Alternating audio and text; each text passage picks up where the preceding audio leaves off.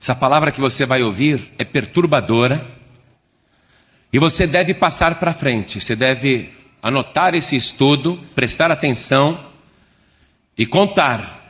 Contar para o maior número possível de pessoas. Pregar a mesma mensagem para o maior número possível de pessoas. Por favor, abra a palavra de Deus no livro de Apocalipse, capítulo 13, versículo 16.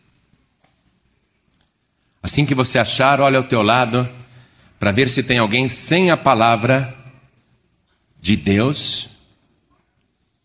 Aproxime-se da pessoa, mesmo que você não a conheça. Mostre para ela onde que nós vamos ler. Acharam? Apocalipse capítulo 13, versículo 16 diz assim: E faz que a todos, pequenos e grandes, ricos e pobres, livres e servos, lhes seja posto um sinal na mão direita ou na testa, para que ninguém possa comprar ou vender, senão aquele que tiver o sinal, ou o nome da besta, ou o número do seu nome. Amém? O livro de Apocalipse está falando a respeito de um futuro muito próximo. Hoje nós sabemos que está muito próximo, eu vou provar isso para você. Uma profecia que fala o que vai acontecer com os moradores da terra. Deixa eu reler para você. E faz que a todos, pequenos e grandes, ricos e pobres, livres e servos, lhes seja posto um sinal na mão direita ou na testa, para que ninguém possa comprar ou vender, senão aquele que tiver o sinal, ou o nome da besta, ou o número do seu nome. Você acredita que Deus realmente já profetizou avisando o povo da terra? Quem acredita? Então eu vou ler mais uma vez e cada pessoa que está aqui na sede nacional da Paz e Vida repete em seguida. Vamos lá. E faz que a todos, pequenos e grandes, ricos e pobres, livres e servos, lhes seja posto um sinal na mão direita ou na testa para que ninguém, para que ninguém, para que ninguém possa comprar ou vender, senão aquele que tiver o sinal, ou o nome da besta, ou o número do seu nome. Você crê que esta é a palavra de Deus? Infalível que sempre se cumpre? Quem crê, levante a mão. Então desocupe as tuas mãos e vamos fazer chegar até o trono de Deus a melhor salva de palmas que você já deu em toda a tua vida. Você que está ouvindo pela rádio ou pela internet ou no aparelho de som, junte-se a nós agora. Comece a glorificar, abrir a boca e a dizer: Glória ao teu nome, Senhor. Diga, meu Deus, obrigado por ter me enviado a tua palavra e por ter me avisado. Fala comigo mais ainda, vai falando com Deus. Fala comigo, Senhor. Fala que eu ouço. Vai aplaudindo e glorificando a Deus. Pai querido, Deus amado, recebe o louvor de todo este povo. Agora vem com teu espírito para mostrar claramente o que está acontecendo. Usa a boca do pregador Tome o lugar do mensageiro. O pregador não precisa aparecer. Quem tem que aparecer é o teu espírito. Então vem agora e fale com cada vida aqui presente, com cada pessoa que está ouvindo à distância. Envia a tua palavra com poder e autoridade e que a tua palavra vá e produza o resultado para o qual está sendo mandada. Em nome do Senhor Jesus. Diga amém, Jesus. Glória a Deus. Poder se assentar quem tiver lugar. Esse capítulo 13 de Apocalipse fala de uma besta muito poderosa que foi ferida de uma chaga mortal. E esta besta poderosa sobreviveu àquela chaga mortal. Quando você ouve a palavra besta, e apesar de haver a descrição aqui de uma fera, uma fera estranha, esta é uma figura no mundo espiritual na terra, a besta não usa essa aparência. Ele usa uma aparência mais cândida, mais agradável, mais aceitável. O diabo tem os seus ardis, as suas estratégias. E está profetizado que depois desta besta virá uma outra, mais poderosa ainda, o sucessor da primeira besta, o sucessor desta pessoa será mais poderoso ainda, mais prestigiado ainda, mais querido ainda, e ele mandará fazer uma imagem daquela primeira pessoa, daquela besta poderosa que foi ferida, mas sobreviveu às feridas. E vai ser permitido por Deus que o espírito de erro da besta faça aquela imagem falar e produzir muitos milagres. Deus permitirá a operação do erro, porque ele sempre avisou na sua palavra qual é o certo e a humanidade insistiu no erro. Então Deus vai permitir a operação do espírito de erro, porque a humanidade gosta do erro. E essa segunda besta que fará esta imagem da primeira besta, essa segunda besta, esta segunda pessoa poderosa, o seu sucessor, que vai ter muito prestígio, através de uma operação espiritual da maldade, porém disfarçado de bem, de uma coisa boa, vai enganar muita gente na terra Aqui mesmo no capítulo 13 de Apocalipse, veja o versículo 11. E vi subir da terra outra besta, e tinha dois chifres semelhantes aos de um cordeiro. Veja só, tem a aparência de um cordeiro, mas o versículo termina: e falava como dragão. Tem a aparência de uma pessoa boa, de uma pessoa até santa, religiosa mas é o diabo, é o dragão. Dragão é o símbolo de Satanás. Versículo 12: E exerce todo o poder da primeira besta na sua presença, e faz que a terra e os que nela habitam adorem a primeira besta, cuja chaga mortal fora curada e faz grandes sinais, de maneira que até fogo faz descer do céu à terra à vista dos homens, e engana os que habitam na terra com sinais que lhe foi permitido que fizessem em presença da besta, dizendo aos que habitam na terra que fizessem uma imagem à besta, que recebera a ferida de espada e vivia. E foi-lhe concedido que desse espírito à imagem da besta, para que também a imagem da besta falasse e fizesse que fossem mortos todos os que não adorassem a imagem da besta.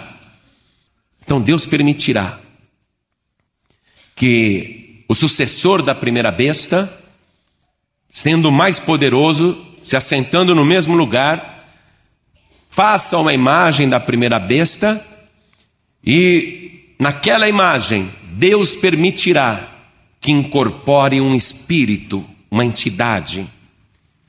A imagem vai ser incorporada por uma entidade, uma entidade maligna. E é essa entidade que, usando a imagem da besta, vai falar. E as pessoas irão adorar aquela imagem, porque terão grande apreço sobre a pessoa que aquela imagem representa mas elas não verão que dentro daquela imagem está o espírito do erro, incorporado ali. E qualquer pessoa que se dirigir àquela imagem vai ter a sensação ou vai ouvir a imagem falar com ela. A pessoa vai ficar muito emocionada. A imagem falou comigo. Eu ouvi a imagem falando comigo. E a pessoa vai pedir milagres para aquela imagem e a imagem vai fazer tudo, tudo, tudo. Você imagina o furor que isso vai causar a nível mundial. Vai ser uma coqueluche. Réplicas daquela imagem serão distribuídas em todos os santuários e templos que usam a veneração de imagens.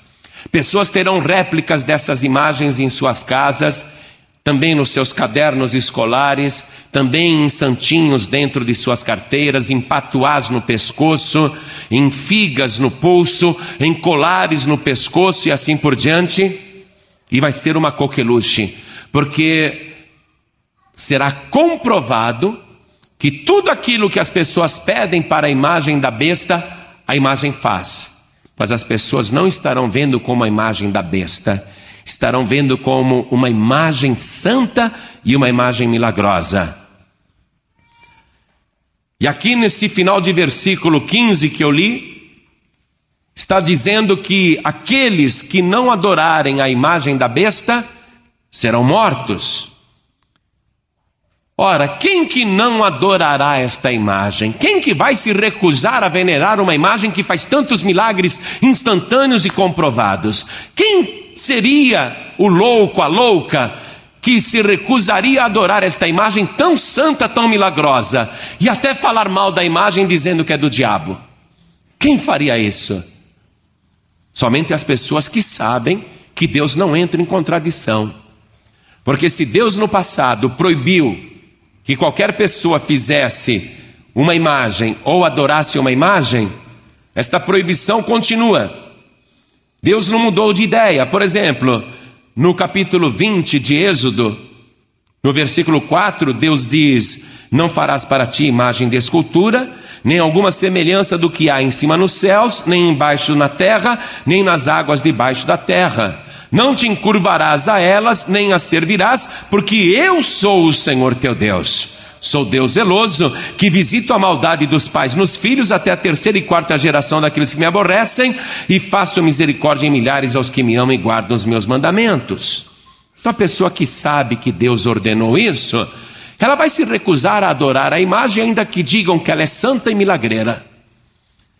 E Deus não mudou de ideia, porque se você pegar o último capítulo da Bíblia, que é o capítulo 22 de Apocalipse, no último capítulo da Bíblia inteira, está lá a conclusão de que os idólatras não serão salvos, ficarão fora do novo céu e da nova terra e não poderão entrar na Cidade Santa.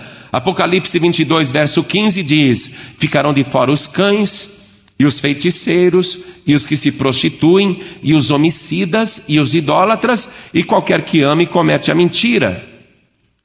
Então, quem é que vai se recusar a adorar a imagem que sabe que é da besta, mas o povo pensa que é uma imagem santa? Quem vai se recusar? A pessoa que conhece a palavra de Deus, porque sabe que Deus não entra em contradição e Deus não muda de ideia. Deus não teria dito no passado uma coisa e agora mudaria de ideia, dizendo: não, peraí, eu falei que os ídolos pagãos não podem ser adorados, mas os ídolos da Igreja Católica podem ser adorados, porque são ídolos sagrados. Deus não mudou de ideia, Deus não disse isso, Deus não abriu exceção. Deus não disse, olha, no passado eu falei que não pode se adorar imagem, porque os deuses eram estranhos, pagãos, mas Buda não é pagão. Buda foi um bom homem. Você pode ter um ídolo de Buda na tua casa, Deus não mudou de ideia. Do começo ao fim da Bíblia Sagrada, Deus proíbe a adoração de imagem. E eu estou citando só duas referências, só duas. Mas há um número grande de referências proibindo a idolatria. As pessoas que sabem disso, quando verem a imagem da besta falando e executando milagres instantaneamente, ainda que ela pareça uma imagem santa, sagrada, milagreira, a pessoa que conhece a palavra de Deus sabe que dentro dela está um espírito incorporado, o espírito do erro, com a permissão de Deus, operando milagres de mentira, porque o povo sempre quis acreditar no erro e desobedecer a Deus. Então, todos aqueles que se recusarem a adorar a imagem da besta, sofrerão uma perseguição religiosa. Como é que você tem coragem de não acreditar naquela imagem santa que faz tantos milagres? Aí a pessoa vai dizer: não, aquilo é do diabo, aquilo não é de Deus. O quê? Então vai começar a ter morte. Pessoas matarão as outras por causa de um fanatismo religioso. A pessoa que se atrever a falar contra a imagem, a pessoa que se atrever a falar que aquilo não é de Deus, ela será executada e todo mundo vai aplaudir. Bem feito, era um herege, era um pagão, era um descrente. Como é que pode, mesmo uma imagem dessa, fazendo tantos sinais, a pessoa não acredita e ainda fala que é do diabo? Eles matarão as pessoas. E ninguém vai achar que isso é crime. É uma guerra religiosa no aprofundamento do que acontece hoje. Agora, a pessoa que tiver aquela imagem como protetora, como ajudadora, como auxiliadora, esta pessoa vai ter inclusive muitos benefícios sociais. Ela vai ter um sinal na mão direita ou na testa, que vai ser uma credencial que lhe permitirá viver em sociedade com todos os benefícios.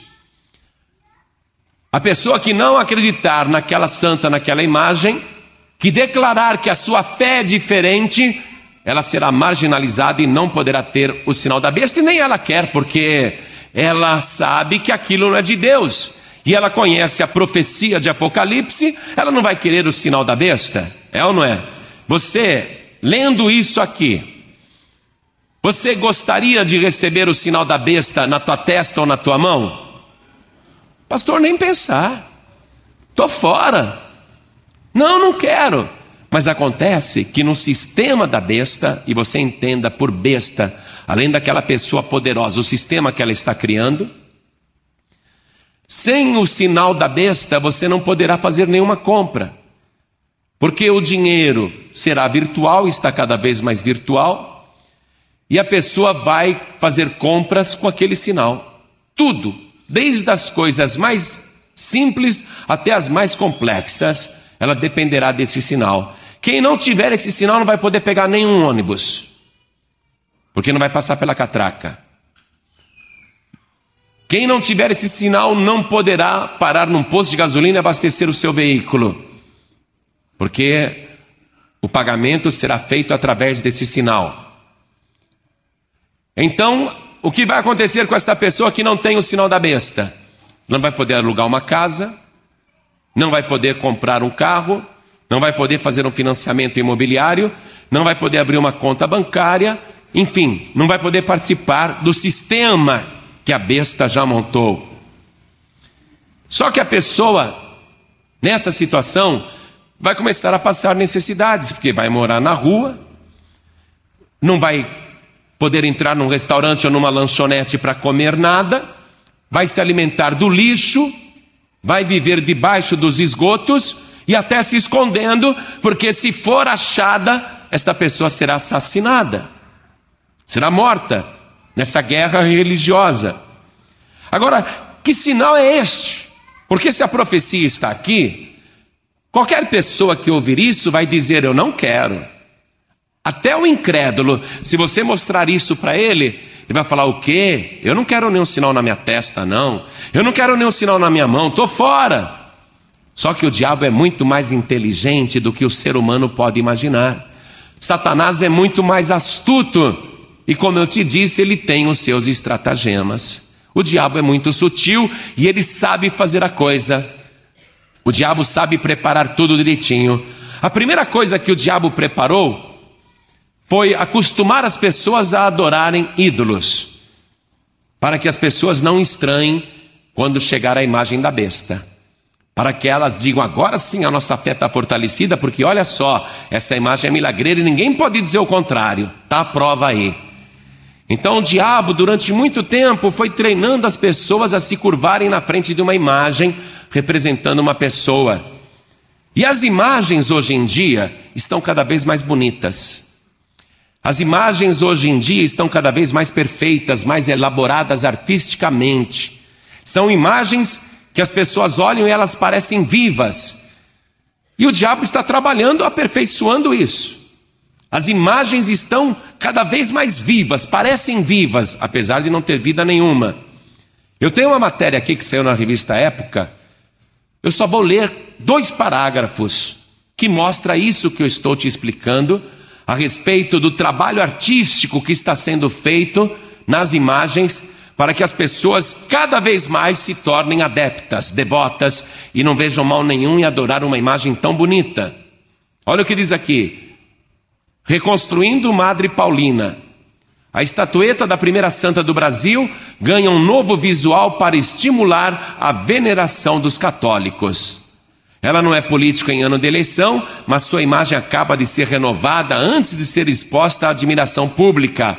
Madre Paulina do Coração Agonizante de Jesus, a primeira santa do Brasil, já ganhou uma nova fisionomia para subir aos altares das igrejas. Antes, sua estatueta mostrava uma freira de expressão severa, segurando uma Bíblia. Agora, a imagem oficial de Madre Paulina tem feições mais acolhedoras. Ela aparece ao lado de uma criança adormecida que carrega um pedaço de pão.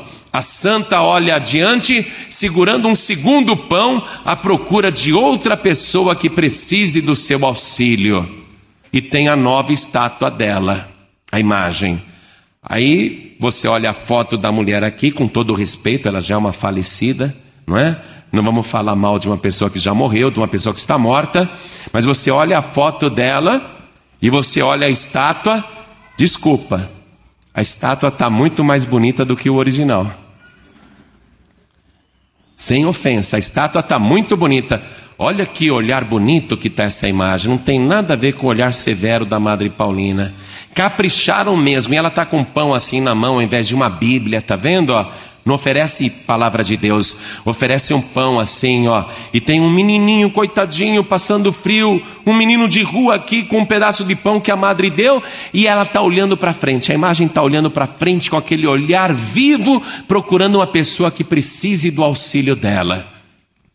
Então, esse trabalho artístico que foi feito aqui pelas devotas desta imagem, está sendo feito em todas as imagens para que cada vez mais o povo aceite ter uma imagem dessa em casa, porque até uma imagem bonita.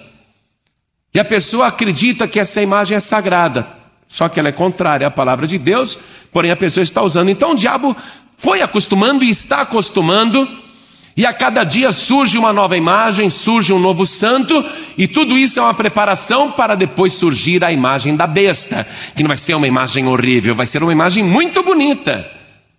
Quem estiver acostumado a dobrar os joelhos para qualquer tipo de imagem, vai dobrar os joelhos para aquela outra imagem que vai surgir, a imagem da besta, que não será uma imagem feia, mas muito bonita, muito atrativa, e mais ainda, falará por causa do espírito que está incorporado nela, e ainda fará muitos sinais, milagres, que as pessoas dirão: essa imagem é poderosa. Então, o diabo foi acostumando as pessoas com essas coisas. Ninguém quer aceitar o número da besta na testa, nem os católicos querem. Eles não querem o sinal da besta na mão, ninguém quer, nem o pagão, ninguém quer.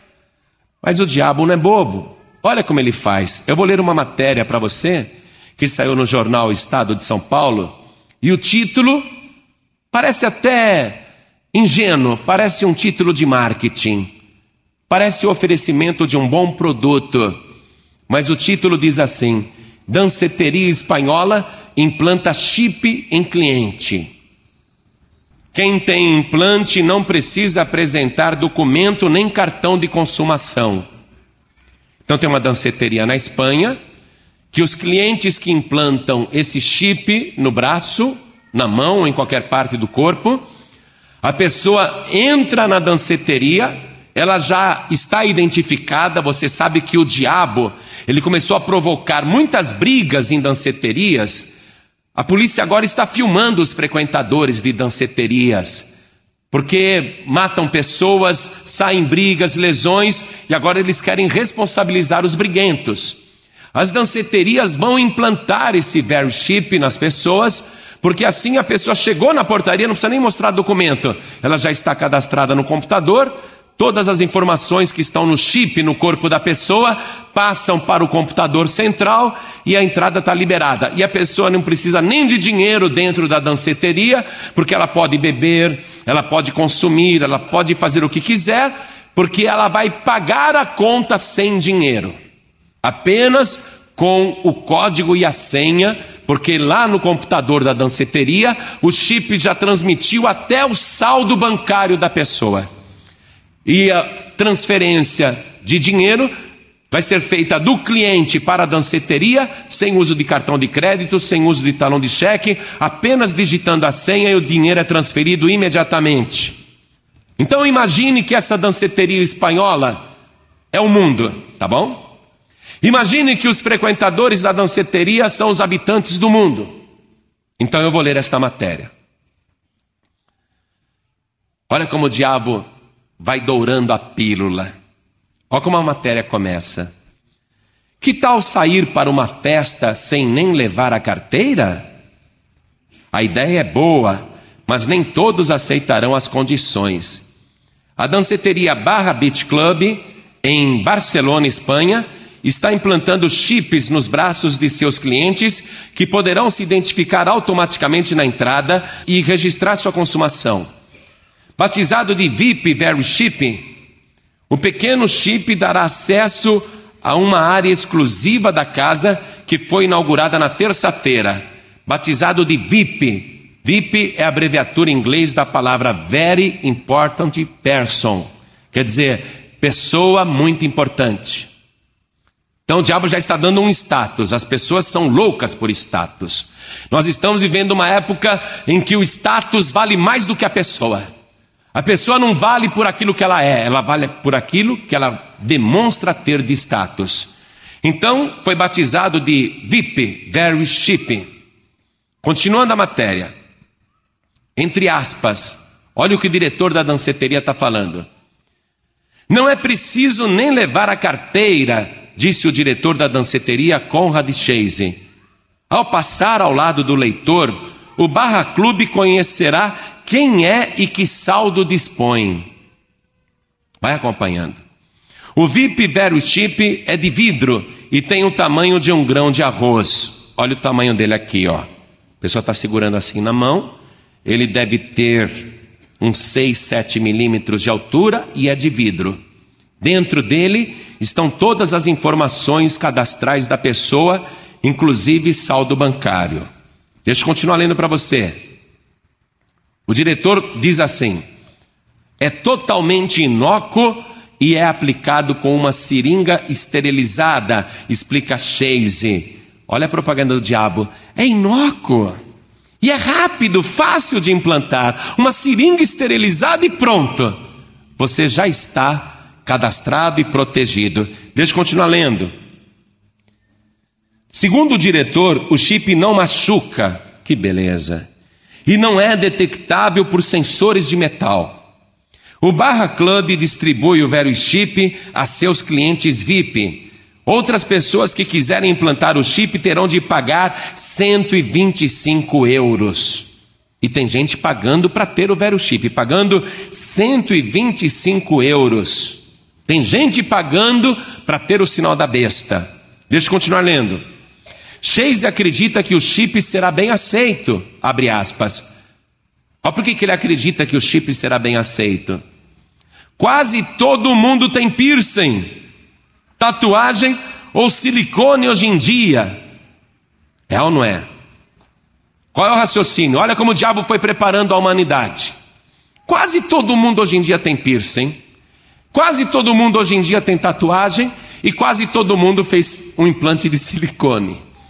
O implante de silicone é a operação plástica que mais consome silicone no mundo. É o recorde de todas as operações plásticas. Então, o diabo criou essa vaidade, esse status, para as pessoas abrirem o corpo para colocarem coisas estranhas no corpo, se acostumarem com coisas estranhas. Eu já vi na televisão pessoas que estão tão tatuadas que não dá nem para ver a pele da pessoa. Homens e mulheres, jovens, pessoas de todas as idades.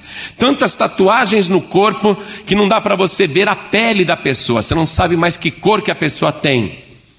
E por que essa moda absurda da tatuagem? Tatuagem de mau gosto, coisa diabólica, coisa feia, coisa de mau gosto mesmo.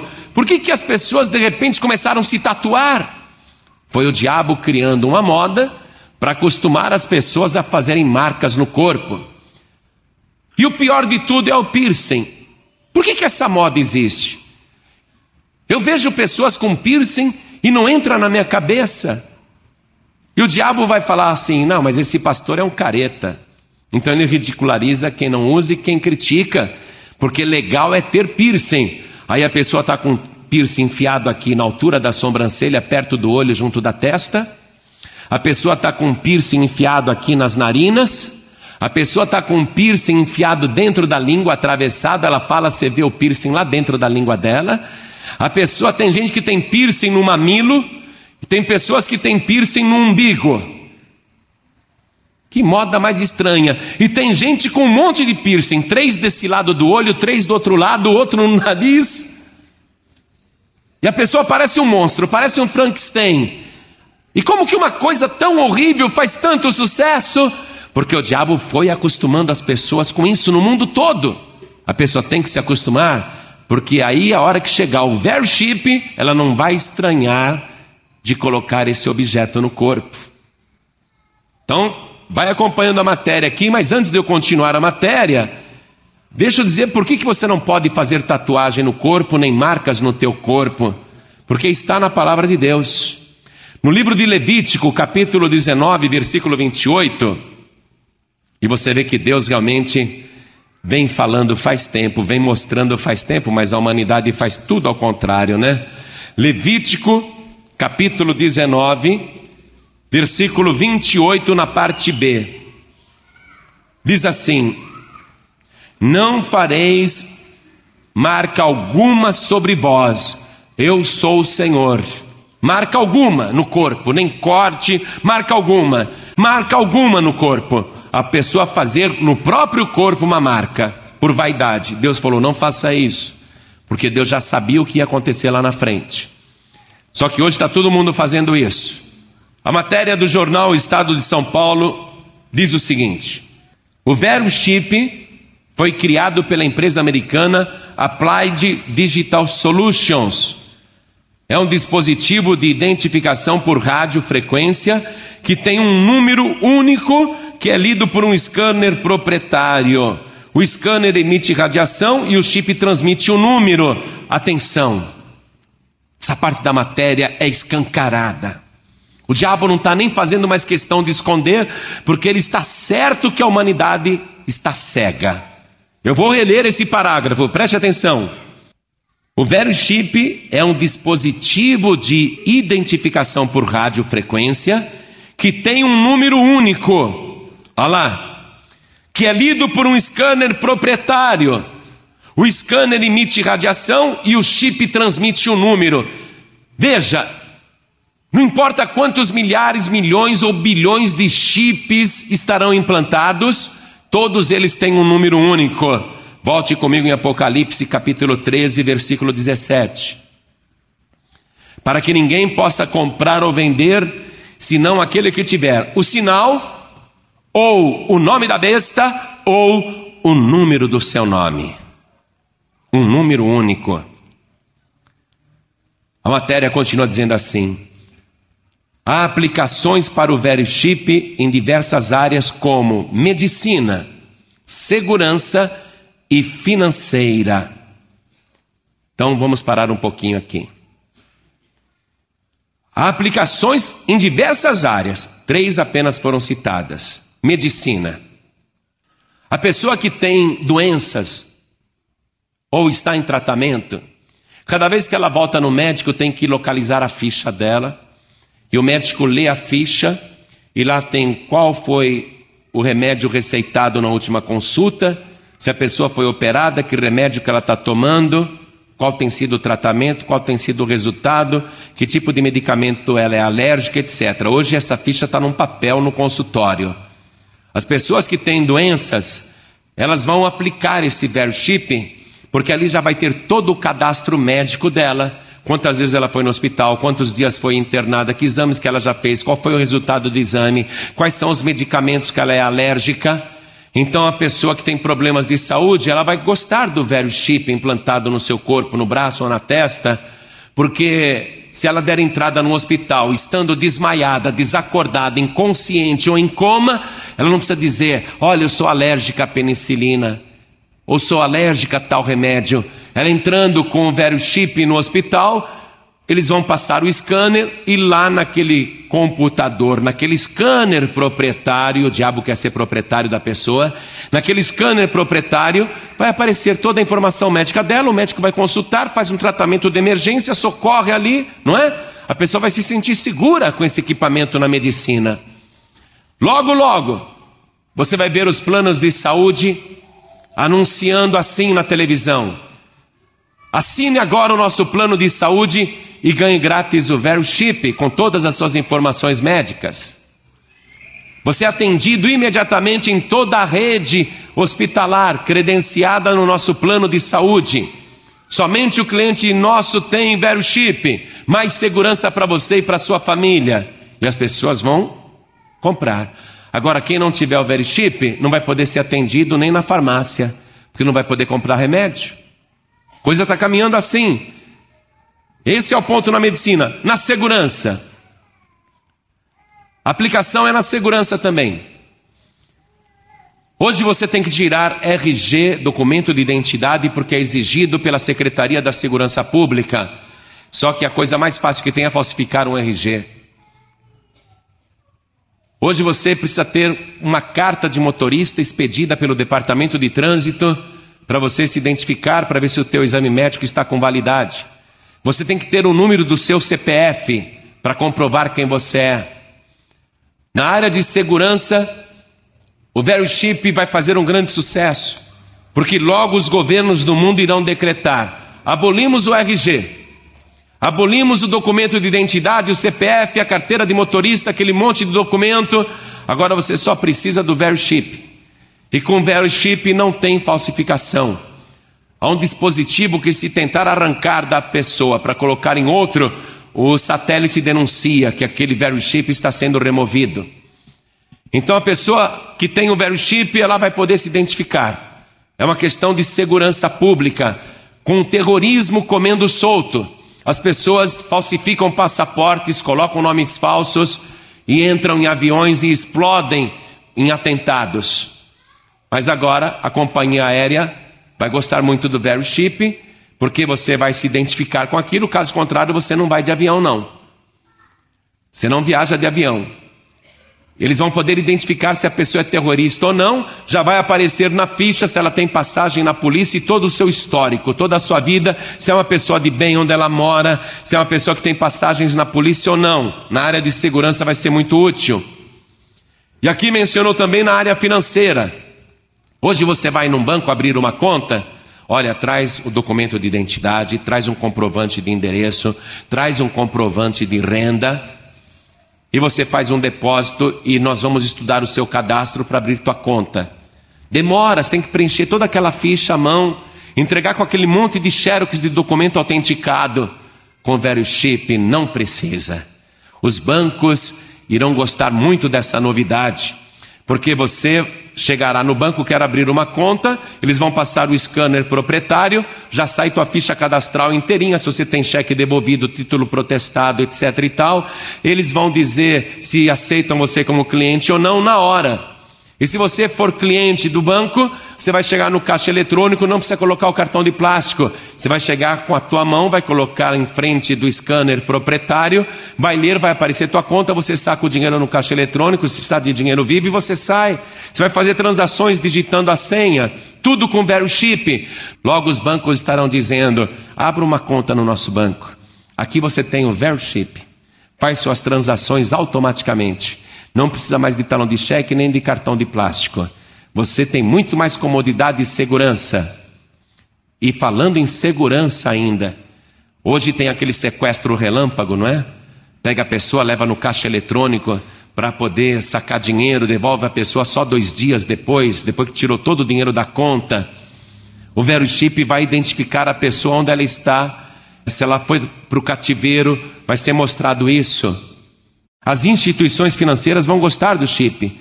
Você não vai poder financiar um carro, uma moto, comprar uma casa, um apartamento, nada, se não tiver o velho chip. Hoje você vai nas Casas Bahia, você fica lá no cadastro esperando para ser atendida. Fica um tempão, preenche ficha, eles fazem consulta, verificam. Todas as lojas de varejo vão gostar muito do velho chip. Você chega lá, eu quero comprar um televisor. Pois não, põe tua mão aqui. No scanner proprietário aparece tua ficha cadastral, teu crédito está aprovado, pode levar a televisão e o pagamento já é feito ali automaticamente. Você digita a senha. E já programa os débitos automáticos em conta através do velho chip. Isso já está funcionando nessa danceteria espanhola. Deixa eu continuar lendo para você a matéria. Mas o avanço da tecnologia esbarra na polêmica da privacidade. Entre aspas. É uma forma mais fácil de monitorar alguém, como colocar uma correia num animal de estimação, afirmou Mark Rottenberg, diretor da Electronic Privacy Information Center. De fato, a tecnologia é semelhante à usada para identificar animais de estimação. E é isso mesmo que o diabo quer fazer.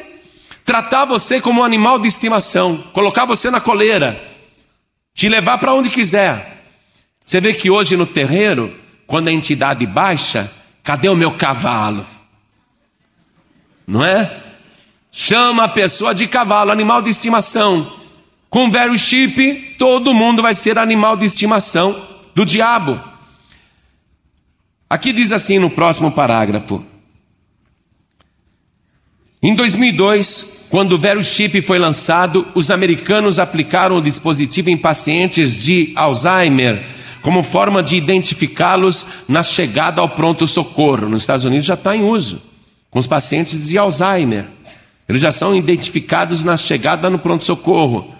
Matéria diz: no México, a Solusat planeja oferecer o velho chip para evitar sequestros e raptos, já que esta versão do velho chip permite a localização das vítimas com a ajuda de satélites. Hoje em dia o sequestro está tão banalizado que não é mais o rico apenas que é sequestrado. Anteontem eu li no jornal que um menino de oito anos estava três dias num cativeiro, um menino que não é rico, porque os sequestradores queriam que a família desse 50 mil reais. O menino fugiu enquanto os sequestradores dormiam. Mas se o menino tivesse o velho chip, na hora a polícia localizava o cativeiro, ia lá, prendia os bandidos e soltava o menino. Quem é que não vai querer um velho chip? É ou não é? O satélite localiza. Você foi sequestrado, raptado, o satélite vai dizer: o cativeiro é em tal lugar, a polícia vai lá prende os bandidos. Quem é que não vai querer um velho chip? No México está sendo um sucesso. Em breve, diz aqui a matéria, os policiais dos Estados Unidos poderão ter um velho chip implantado no braço. Olha o plano nos Estados Unidos, hein? Toda a força policial americana com um velho chip implantado no braço, para que suas armas só funcionem com eles. As armas teriam um scanner embutido que verificará se a identificação coincidir. Um protótipo fabricado pela FN Manufacturing já está em testes. Então, logo vai estar tudo implantado, né? As pessoas vão gostar muito do velho chip, daqui a pouquinho todo mundo vai estar usando.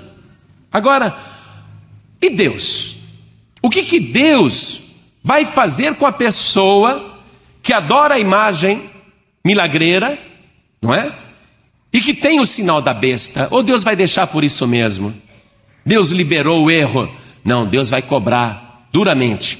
Livro de Apocalipse, capítulo 14, versículo 9, diz assim: E o seguiu o terceiro anjo, dizendo com grande voz: Se alguém adorar a besta e a sua imagem, e receber o sinal na testa ou na mão, também o tal beberá do vinho da ira de Deus que se deitou não misturado no cálice da sua ira, e será atormentado com fogo e enxofre diante dos santos anjos e diante do cordeiro.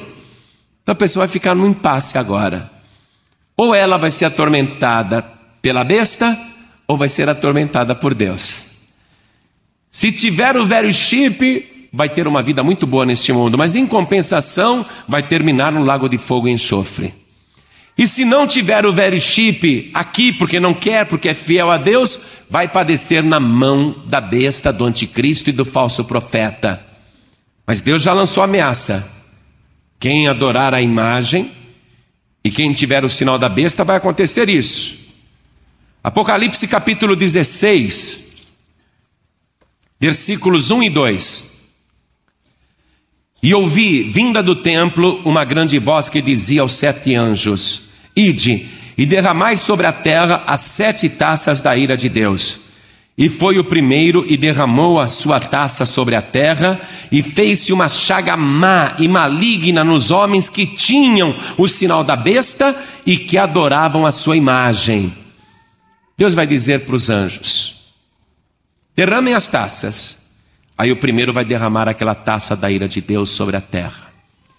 O que for derramado da taça só vai pegar nas pessoas que adoram a imagem e que têm o sinal da besta uma chaga maligna, uma chaga mortal, incurável. Olha só, as pessoas não estavam adorando a imagem que representava aquela pessoa que foi ferida de uma chaga mortal, mas sobreviveu. Elas não estavam adorando aquela imagem. Quando a pessoa adora uma imagem, a Bíblia diz que ela se torna igual à imagem. Tem boca, mas não fala, tem olhos, mas não vê, tem ouvidos, mas não ouve, tem mãos, mas não apalpam, tem pés, mas não andam, fôlego nenhum sai do seu peito, não pode ver.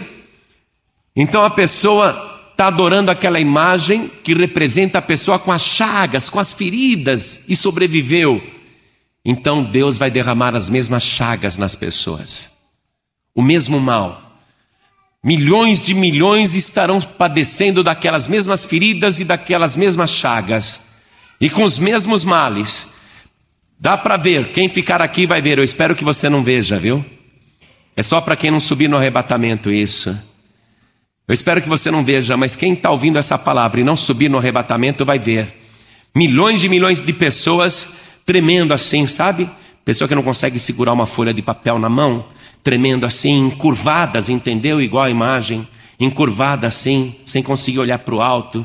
Né? Com aquelas feridas no corpo, milhões de pessoas indo em frente à imagem da besta e falando assim: ó oh, imagem milagreira, cura essa chaga, tira essa tremedeira de mim, tira essa enfermidade nas minhas costas que eu não posso me endireitar. A imagem que fala nessa hora vai ficar muda. A imagem que fala nessa hora não vai ter nada a dizer. E se a pessoa continuar ali, vai imagem, fala comigo, me cura, você já fez tanto milagre para mim, fala comigo e me cura. A pessoa vai ficar insistindo. Se a imagem der alguma resposta, porque ela tem poder para falar, se a imagem falar a verdade naquela hora, a imagem vai dizer: Eu não posso fazer nada, porque esta chaga maligna foi derramada pelo Deus Todo-Poderoso, e eu não tenho poder para ir contra Deus. Se a imagem falar a verdade, é isso que ela vai dizer, mas ela vai ficar calada. E qual será o fim destas pessoas, amados? Capítulo 19 de Apocalipse versículo 20, diz assim: E a besta foi presa, e com ela o falso profeta, que diante dela fizeram os sinais com que enganou os que receberam o sinal da besta e adoraram a sua imagem. Estes dois foram lançados vivos no ardente lago de fogo e de enxofre, lançados vivos neste lago. Quando eu fazia direito, eu tinha um professor de latim que era padre. Era professor de língua portuguesa e de latim. Que aquele homem entendia de português era uma coisa impressionante. E eu tinha escrito o livro O Céu Pode Ajudar. E eu peguei o original datilografado e falei, professor, dá uma revisadinha. Pedi para o meu professor revisar. Professor de latim e de português. E eu gostei e eu pedi para ele ler o que estava escrito lá também. Eu queria que ele lesse. Ele leu muita coisa, muita coisa. Mas quando ele me devolveu o original revisado, ele falou assim: Pastor, deixa eu te dar um conselho. Para o teu livro vender mais, para o teu livro fazer mais sucesso, tira aquela parte que fala de inferno, pastor. Você acha que Deus vai pegar uma criatura humana e jogar no inferno? Não, Deus não vai fazer isso com ninguém, ninguém vai para o inferno, não, pastor. Não sei nem se esse professor de latim ainda está vivo, ele já era meio velho naquela época. Não sei se ele está vivo ainda. Mas se ele já morreu, ele está vendo que o Hades e o inferno existem, né? Ele está vendo que não é brincadeira. porque Deus não brinca. Deus está destinando a imagem da besta e todos os que receberam seu sinal para o lago ardente de fogo e enxofre. Deus não apagou o inferno, não, Deus não mudou de ideia. Agora, tudo isso aqui que eu li para você, que você está vendo que vai acontecer e está acontecendo nessa época, tudo isso é cumprimento de profecia que Jesus disse, mas não é a única profecia. O que, que eu fiz, amados? Eu juntei todas as profecias de Jesus quando ele fala a respeito do fim. Eu peguei as profecias que estavam em Mateus, as que estavam em Marcos, as que estavam em Lucas e as que estavam em João e juntei numa só. Reuni tudo, coloquei em ordem. Mas eu não vou ler todas, eu vou ler só até a profecia que fala do que iria acontecer com os discípulos naquela época, o que iria acontecer com Jerusalém naquela época, e de fato aconteceu e se cumpriu perfeitamente, e daquilo que ele disse que estaria acontecendo num futuro, antes do arrebatamento da igreja. Então vou fazer a leitura. Diz assim: E estando ele sentado no Monte das Oliveiras, defronte do templo, Pedro, Tiago, João e André perguntaram-lhe em particular: Declara-nos quando serão essas coisas, e que sinal haverá da tua vinda e do fim do mundo, e que sinal haverá quando todas elas estiverem para se cumprir? Respondeu-lhes Jesus: Olhai por vós mesmos, pois por minha causa vos hão de prender e perseguir, entregando-vos aos sinédrios e às sinagogas, e sereis açoitados. Também sereis levados aos cárceres e conduzidos à presença de reis e governadores por causa do meu nome. Isso vos acontecerá para que deis testemunhos. Importa que primeiro o evangelho seja pregado entre todas as nações. Quando, pois, vos conduzirem para vos entregar, não vos preocupeis com o que haveis de dizer, mas o que vos for dado naquela hora, isso falai, porque não sois vós que falais, mas sim o Espírito Santo. Proponde, pois, em vossos corações não premeditar como a vez de fazer a vossa defesa, porque eu vos darei boca e sabedoria, a que nenhum dos vossos adversários poderá resistir nem contradizer. E até pelos pais e irmãos e parentes e amigos sereis entregues, e matarão alguns de vós, e sereis odiados de todos por causa do meu nome, mas não se perderá um único cabelo da vossa cabeça. Pela vossa perseverança ganhareis as vossas almas. Isso Jesus profetizou para os discípulos e para os cristãos daquela época e se cumpriu fielmente. Foram arrastados para as sinagogas, foram açoitados, foram torturados, lançados aos leões, muitos morreram, mas Jesus disse para eles: vai acontecer assim, e de fato aconteceu. Aí Jesus falou sobre a destruição de Jerusalém, uma cidade com pedras tão portentosas, com pedras tão extraordinárias, que recentemente se descobriu uma pedra dessas que pesa 400 toneladas. Jesus disse: Não vai ficar pedra sobre pedra aqui, a cidade toda será destruída. Eu vou ler, você pode acompanhar em Lucas capítulo 21, versículo 20. Só que depois eu entro em Mateus, em Marcos, e você não vai conseguir acompanhar, por isso que eu acho melhor você ouvir e prestar atenção, porque eu juntei os evangelhos aqui. Diz assim: mas quando virdes Jerusalém cercada de exércitos, sabei então que é chegada a sua desolação.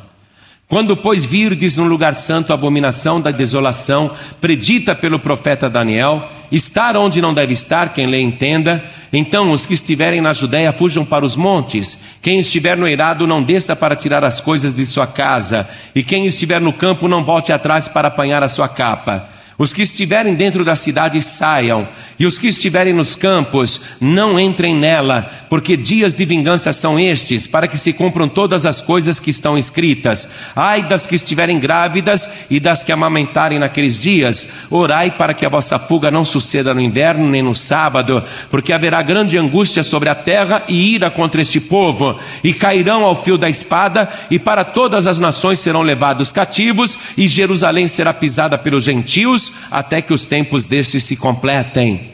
Então Jesus profetizou: vai acontecer isso com vocês. Orem para que não aconteça no sábado. Ele está falando com os judeus. Ele está dizendo que Jerusalém vai ser destruída e que eles serão dispersos por todas as nações. e que Jerusalém será pisada pelos gentios até que os tempos destes se completem. Quando você vê a palavra gentil, daí é uma palavra para designar nações. Jerusalém, como está hoje, no poder das nações. Israel tem o domínio do território de Jerusalém, mas a própria cidade de Jerusalém tem um bairro que é árabe e é muçulmano. Outra parte de Jerusalém pertence aos judeus, e outra parte de Jerusalém pertence ao resto das nações, cristãos do mundo inteiro, ortodoxos, russos, romanos, protestantes, de vários países. Jerusalém será pisada pelos gentios até que os tempos se completem. Então, Jerusalém hoje está nessa situação. Foi destruída e continua sendo pisada pelos gentios, pelas nações. Aí Jesus disse o seguinte: acompanhe Mateus capítulo 24, versículo 6. Depois você não vai conseguir acompanhar mais, porque entra Lucas, etc., Marcos também. Diz assim: Jesus profetizando. Agora é sobre o nosso tempo, preste atenção. Eu quero que você preste atenção, porque aquilo que ele profetizou para os discípulos e para Jerusalém se cumpriu. No ano 70 da era cristã, o general Tito não deixou pedra sobre pedra. Tudo que ele falou para aquela época já se cumpriu. Agora é para a nossa época. Preste atenção. E ouvireis falar de guerras e rumores de guerras. Olhai, não vos perturbeis, porque forçoso é que assim aconteça, mas ainda não é o fim, porquanto se levantará nação contra nação e reino contra reino. O mundo está em guerra, cada vez mais em guerra e agora guerra religiosa. Muito terrorismo, o mundo está em guerra. Ele continuou falando: e haverá fomes, o mundo está passando fome. No Haiti, eu fiquei chocado de ver que aquele povo que vive no ocultismo, adorando ídolos também, eu vi uma mulher com um monte de bolachinha do tamanho de um pires, secando assim no sol, e eram bolachas feitas de água, terra e azeite. E as pessoas estão comendo terra no Haiti. O mundo progride, mas não consegue acabar com a fome. As lavouras são mecanizadas, informatizadas, mas a safra nunca é suficiente, o povo nunca recebe a comida, a fome aumenta a cada dia. O presidente do Brasil foi na ONU e propôs um imposto mundial para acabar com a fome. Propôs também que esse imposto seja retirado das operações financeiras do capital especulativo mundial. Propôs também que esse imposto seja cobrado dos equipamentos bélicos que se vendem no mundo para que gere recursos para acabar com a fome. Mesmo que a ONU implante isso, não vai se acabar com a fome, porque é profecia e haverá fomes, pestes e terremotos em vários lugares Haverá também coisas espantosas e grandes sinais no céu, mas todas essas coisas são o princípio das dores. Então sereis entregues à tortura e vos matarão, e sereis odiados de todas as nações por causa do meu nome. Nesse tempo muitos hão de se escandalizar e trair-se-ão uns aos outros, e mutuamente se odiarão. Um irmão entregará à morte seu irmão, e um pai seu filho, e filhos se levantarão contra seus pais e os matarão. É o que mais está acontecendo hoje. Irmão contra irmão, filho contra pai e assim por diante, muita traição. Mateus 24, 11, Jesus diz: E surgirão falsos profetas e enganarão a muitos, e por se multiplicar a iniquidade, o amor de muitos esfriará. Acautelai-vos, ninguém vos engane. Muitos virão em meu nome dizendo: Sou eu, e enganarão a muitos. Se, pois, alguém vos disser, eis aqui o Cristo, ou ele aí, não acrediteis, porque hão de surgir falsos cristos e falsos profetas, e farão tão grandes sinais e prodígios que, se possível fora, enganariam até os escolhidos. Ficai vós, pois, de sobreaviso, eis que de antemão vô-lo tenho dito. Portanto, se vos disserem, eis que ele, Jesus, está no deserto, não saiais ou, eis que ele está no interior da casa, não acrediteis. E o tempo é chegado, não vades após eles, porque assim como o relâmpago sai do oriente e se mostra até o ocidente, assim será a vinda do filho do homem. Ora, e ele disse isso em Lucas 21, 28. Ora, quando essas coisas começarem a acontecer, olhai para cima e levantai a vossa cabeça, porque a vossa redenção está próxima.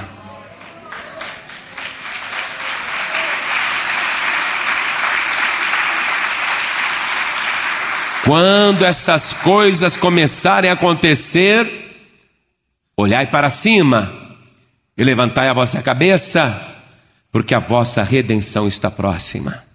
Hoje o mundo está globalizado, o very chip está aí e está tudo pronto. Tudo pronto para a besta controlar o mundo. O mundo está ligado ao vivo, via satélite, em toda parte. O very chip está prontinho para ser implantado. O anticristo com certeza já está na terra. É a hora da operação do erro. Gente falando que é o Cristo aparece todo dia e a mídia dá espaço. Ele fala que é o Filho de Deus, ele fala que é Jesus e consegue muito espaço na televisão.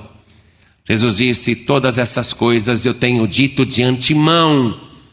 Quando vocês verem todas essas coisas acontecendo, não fiquem tristes. Ele disse: exultai. Que quer exultai? Se alegrem. Quando vocês virem todas essas coisas acontecendo, fiquem alegres levantem as vossas cabeças, porque está próxima a vossa redenção. Igreja, está chegando a hora a hora em que as nuvens dos céus irão se abrir e as trombetas soarão, e aqueles que são de Cristo irão encontrar com Jesus nos ares. Em mim, ninguém vai colocar o very chip. Eu não vou estar aqui na terra. Agora imagine a pessoa que não subir no arrebatamento. Vai ter que escolher. E agora? Adoro aquela imagem, recorro a ela, recebo o sinal. Poxa, mas eu conheço a palavra. Se eu fizer isso, depois eu perco a salvação. Tudo já está pronto. A pessoa que não subir no arrebatamento, ela vai ter que decidir se vai viver no esgoto, comendo lixo, morando na rua, ou se ela vai aderir ao sistema da besta. Agora, por que, que a pessoa vai chegar num ponto crítico de destruição no futuro, se hoje é tão fácil fazer isso que ele está fazendo aqui, ó? Por isso que você tem que entregar a vida para Jesus, por isso que você tem que entregar a vida para o Senhor. Então você que está aqui hoje, você ouviu tudo o que precisava ouvir. Por isso que Jesus dizia: quem tem ouvidos para ouvir, ouça. Quem tem ouvidos? Quem tem ouvidos aqui? Levante a mão. Você tem ouvidos para ouvir? Quem tem ouvidos para ouvir vai tomar uma decisão agora. Agora, é melhor fazer isso agora do que ficar na terra para grande tribulação. Pastor João Ribe, não dá para ficar nesse mundo do jeito que está. Eu quero entregar minha vida para Jesus agora, pastor mas eu quero entregar a vida para Jesus para valer mesmo. Então olhem todos para mim. Você que ouviu esta mensagem, sabe que Jesus está voltando, sabe que esta é a hora, é o tempo profetizado. Ouviu a palavra? Eu te pergunto: quem aqui quer receber Jesus, o Filho de Deus, como único, suficiente, exclusivo e eterno Salvador? Quem quer, levante a sua mão direita assim bem alto. Eu quero, pastor. Ô oh, glória. Já achou que ia atrapalhar, né? Todos que ergueram as mãos, saiam dos seus lugares e venham aqui para frente. Vamos aplaudir o Senhor Jesus por cada vida que está chegando. Vem para cá. Todos que ergueram as mãos, venham aqui para frente. Pede licença para o povo, diga: Eu tenho que ir lá na frente, eu quero entregar a vida para Jesus. Isso, venha, venha, venha. Eu quero Jesus, o Filho de Deus, venha para cá.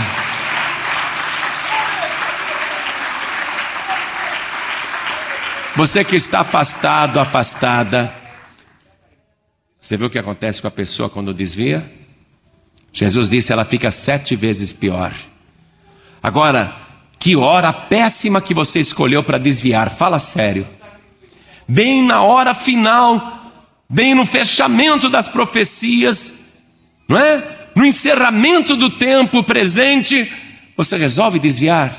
Então você que está afastado, afastada, desviado, desviada, em nome santo de Jesus, saia do teu lugar e venha aqui para frente agora.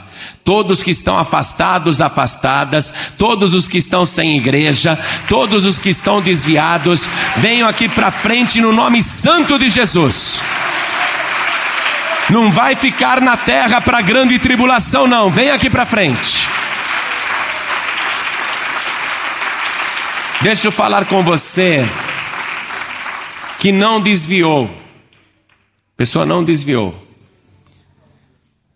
Mas a pessoa está lá no sistema do mundo e quer também estar no sistema de Cristo. Desse jeito você não sobe, porque a palavra tem que ser sim se for sim e não se for não. Ou você é de Cristo ou não é de Cristo. Não pode ser mais ou menos. Sou mais ou menos, pastor? Não. Pastor, eu acredito nessa palavra, mas eu ainda não me batizei, não. Eu vou deixar para mais tarde. Aí você tem que entender: ou é sim ou é não, ou batiza ou não batiza. Não adianta você falar, não, eu quero batizar, mas. Aí você dá um mais ou menos aí, dá uma desculpa. É sim ou não. Então você que não é batizado, batizada nas águas ainda, você não pode ficar sem o batismo nas águas.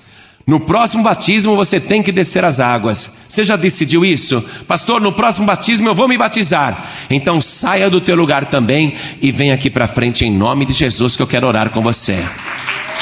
Vem fazer o teu compromisso com Deus. Vem para cá. E você que está mais ou menos. Olha, é fácil você saber se precisa ou não desta oração. Se a trombeta tocar agora, e o tempo está cumprido, pode ter certeza.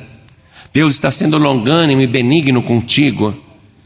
Se a trombeta tocar agora, você sobe, você é transformado, você sobe na mesma hora. Você está fumando ainda, está preso ao mundo, está bebendo, está preso ao mundo. Tem coisas que você está fazendo que mostram que você está preso, presa ao mundo. Você não sobe. Aí fica para grande tribulação, vai ser muito triste o negócio aqui na terra. Então você que está nessa situação e reconhece, pastor, eu preciso de Jesus, então saia do teu lugar e vem aqui para frente agora, porque nós vamos orar. Hoje você vai sair daqui com a certeza de que se a trombeta tocar, você vai ser transformado, transformada na mesma hora. Vem aqui para frente em nome de Jesus. Venha.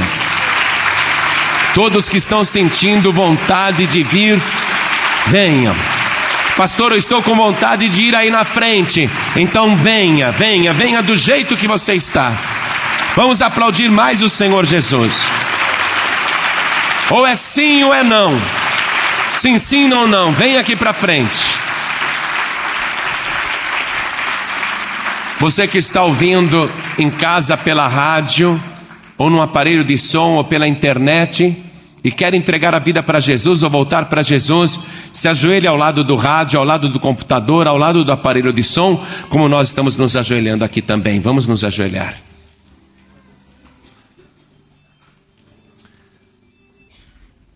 Eu preciso de um renovo na minha vida. Aproveita e vem para frente também, em nome de Jesus. Vem. Você que está dirigindo e ouvindo esta mensagem, e quer entregar a vida para Jesus ou voltar para o Senhor, não precisa parar o veículo. Então somente coloque a mão direita sobre o coração, como nós estamos fazendo aqui na sede nacional da Paz e Vida.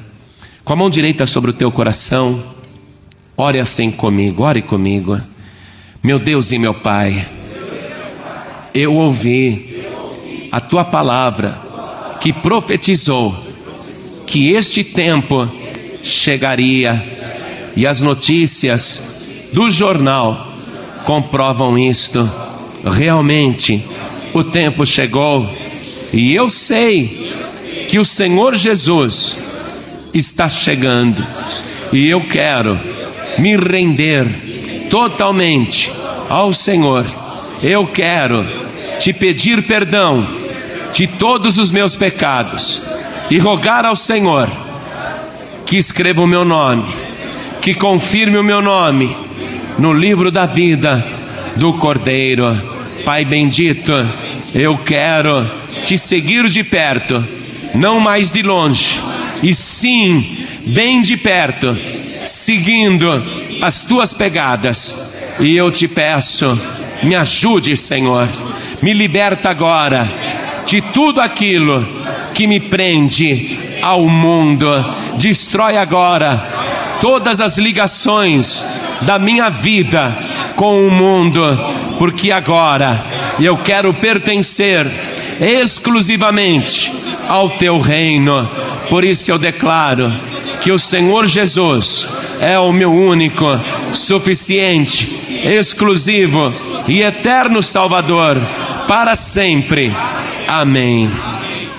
Continua agora em espírito, toda a igreja vai orar por você. Igreja, estenda as mãos na direção das pessoas que estão ajoelhadas. Vamos nos lembrar de orar pelas pessoas que estão à distância também. Senhor, nosso Deus e nosso Pai, Deus das nossas vidas e Deus das nossas almas.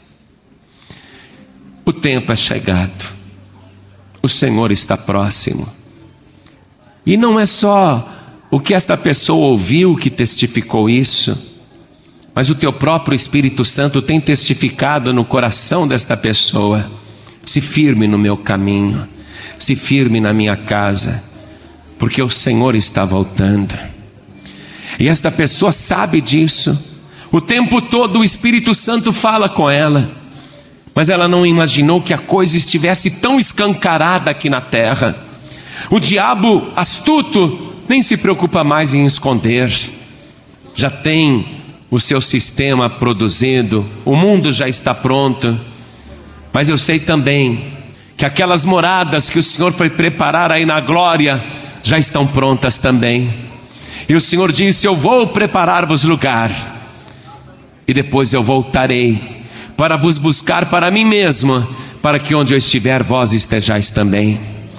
Então, Senhor, nós estamos esperando este grande dia, estamos levantando as nossas cabeças para o céu, estamos exultando nesta hora, porque sabemos que o Senhor está voltando. Deus bendito, Deus amado, sustenta a nossa vida nas tuas mãos poderosas não nos deixe cair, nem voltar atrás, nem desistir, nem desviar, porque sabemos que o tempo é este. Nós queremos ficar firmes na tua presença. Se qualquer um de nós cair, levante na mesma hora, Senhor. Se qualquer um de nós tropeçar, ajude a levantar na mesma hora. Não queremos ficar para trás, não queremos ficar neste mundo, mas queremos que o Senhor nos inclua no arrebatamento da igreja. Deus bendito, Deus amado, faz isto por cada um de nós. É bem verdade que o Very Chip por satélite localiza a pessoa em qualquer parte da terra, mas o Senhor é muito mais poderoso do que o Very Chip e onde estiver um servo teu, uma serva tua, o Senhor vai localizar na face da terra, e o Senhor vai arrebatar na mesma hora, o Senhor vai nos tirar deste cativeiro.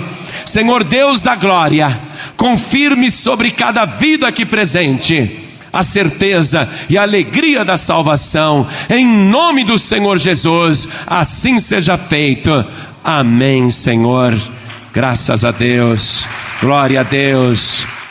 Você acabou de receber as boas novas do Evangelho através de João Ribe Palharim, um oferecimento dos pregadores do telhado. Participe da reunião de Paz e Vida. Para informações, acesse pazevida.org.br. Paz e Vida, lugar de gente feliz e ungida.